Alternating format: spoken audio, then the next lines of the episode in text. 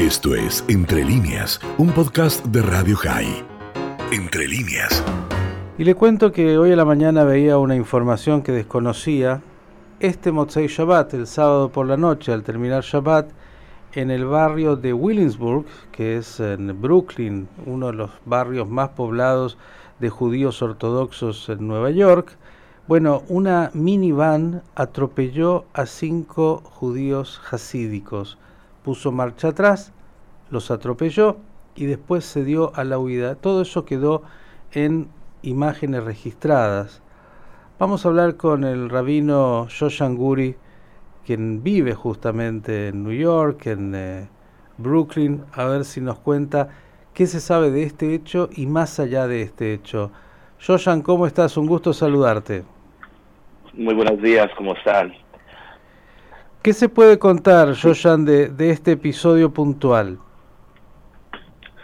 Sí, lo que, lo que estamos investigando aquí en la comunidad y con la policía es eh, el motivo que aparentemente fue eh, planificado, fue intencional. Eh, ¿Quién es esta persona? Ya hemos encontrado con Shomrim, que es nuestro, eh, las guardias, eh, las personas que trabajan en seguridad eh, en la comunidad, encontraron el minivan. tienen el nombre de la persona, está saliendo en algunas de las canales y están ahora con la policía y lo están haciendo las preguntas para saber exactamente cuál fue el motivo, si fue eh, porque tuvo una, un problema con alguien de ellos o fue un ataque eh, plenamente antisemita. Así, así se parece, por lo menos, y eso es la información que tenemos por el momento. Bien, eh, la persona entonces ya fue detenida, está siendo investigada.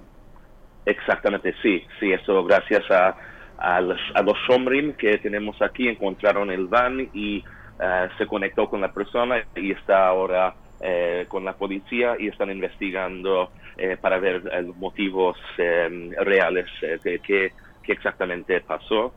y estamos con, con bastante preocupación. Eso es una continuación de lo que estaba pasando antes de COVID, con muchos ataques en Williamsburg, en Crown Heights, en Borough Park, en Flatbush, y espero que eso sea bueno, un incidente aislado, pero tenemos que estar súper vigilados aquí. Digamos, eh, para la tranquilidad de la gente, que más allá de que el hecho es muy violento, en este atropellamiento, dando marcha atrás, esa minivan, por suerte las cinco personas no sufrieron lesiones graves, eh, incluso había eh, entre ellas, bueno, un niño y un hombre de 82 años, pero que solo recibió o tuvo una, una lesión en un pie y necesitó alguna atención médica, pero no más que esto. Eh, ahora, lo, lo, que estás comentando de, del fenómeno, de, de, de, cómo ha sido este antisemitismo producto también del, del COVID y especialmente contra judíos ortodoxos, ¿se sigue sintiendo, hay temor por parte de la comunidad judía ortodoxa en este momento en, en Brooklyn? está un poco menos de antes de COVID, cuando había ataques en New Jersey, cuando entraron en el supermercado eh, kosher o cuando estaban haciendo ataques con ladrillos en contra de judíos que estaban caminando en la calle, que estaba un poco más fuerte antes, o en Monsi cuando entró, entraron en la casa de, de un rebe hasídico. se, se calmó durante COVID. Había, por supuesto, mucha eh, antisemitismo verbal por lo que estaba pasando eh, por COVID, por eh, eh, como, como no se cuidaron eh, en los barrios eh, hasídicos mucho por el tema del COVID, pero eso fue más una de gente enojada, pero no, no fue tan, no, no hubo actos de violencia. Ahora estamos, eso es un, un, un, primer acto de violencia fuerte que estamos viendo y esperemos que eso no, no fue conectado a, a un sentimiento que estaba cocinando, que estaba como creciendo dentro de la comunidad no judía.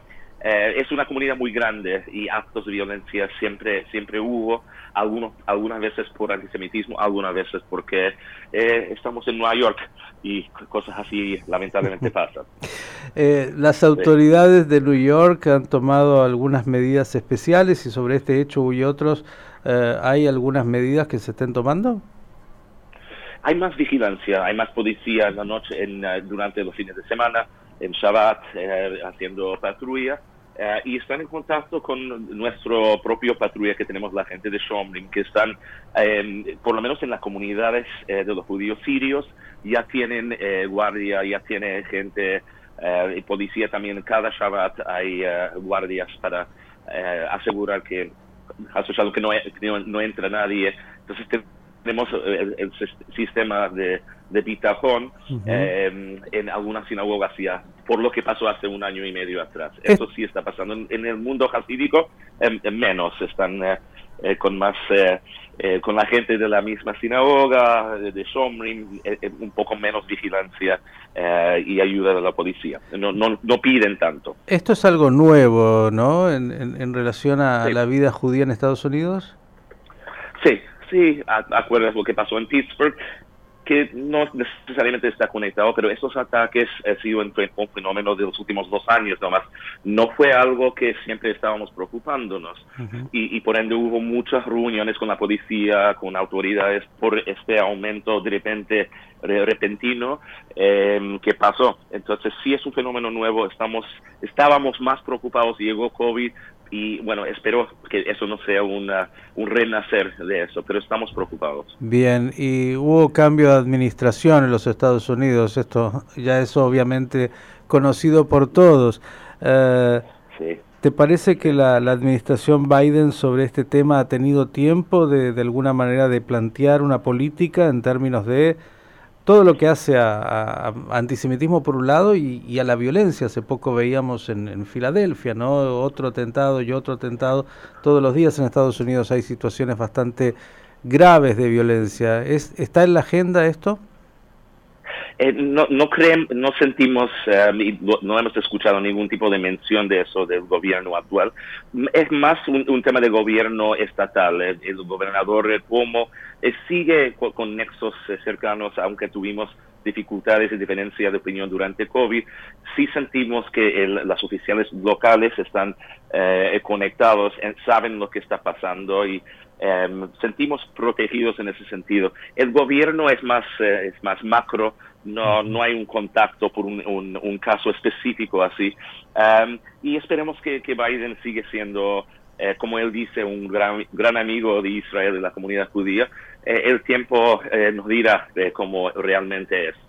Bien, y la última, ya que hablaste, estamos hablando del COVID tanto, Israel es de alguna manera junto a Australia y Nueva Zelanda los países que, que están saliendo de esta tragedia eh, compartida de la pandemia. Cuéntanos un poquito cómo están ahí en New York y en los Estados Unidos. Sabemos de un alto nivel de vacunación, también se ve la luz al final del túnel y ya están eh, sintiendo que, que pueden relajarse. Sí, hay, hay mucho menos eh, casos de, de COVID en Nueva York la mayor, la mayor parte de la comunidad o tuvo COVID, lamentablemente, em, o eh, fueron vacunados. yo estuve yo ya vacunado en enero, la segunda dosis ya en enero de, de Moderna. Entonces aquí mucha gente, ya no estamos como Israel, eh, estamos más eh, cercanos a Chile en su eh, en, sus pasos, en su en su ritmo, pero se siente un alivio muy importante, cosas reabriéndose, sí se siente eso, pero se habla de los las noticias hablan de los variantes y que puede haber una algún tipo de COVID variante que no está siendo protegido por los, em, las vacunas y eso obviamente estamos con ojo a eso, pero sí se siente un alivio muy importante eh, en Estados Unidos. Bien, y la última, hoy justamente los Estados Unidos eh, le han recomendado a su población no viajar al mundo, a 80% por lo menos del mundo no viajar. Eh, está muy paralizado lo que es la salida, te lo digo porque además sos un, un, hombre que está mucho en los aviones. ¿Está realmente tan frenada la posibilidad de salir? No, yo, mis hijos viajaron a Israel hace, hace una semana atrás y yo estoy viajando a Sudamérica mañana a esta hora. Em, no sé si eh, hay menos viaje, hay menos gente viajando, pero se está retomando. Em, las aerolíneas están llenándose. Em, sí, hay países donde dicen mejor no viajar porque no por COVID, sino por temas eh, sociales, porque eh, imagínate en, países eh, donde están con, pobreza, con dificultad de, vacunación, em, el tema de, eh, vamos a decir, como de, de, eh, personas que están en la calle, que necesitan, que están dispuestos de, de hacer algún tipo de, robo está aumentado. Entonces, por, por este ángulo están diciendo, ojo, si viajan a, a, este país o otro país, que puede ser peligroso, pero no por el contagio, sino por, por temas sociales. Bien, cuando dices que mañana estás saliendo a Sudamérica, no creo que vengas eh, por la Argentina.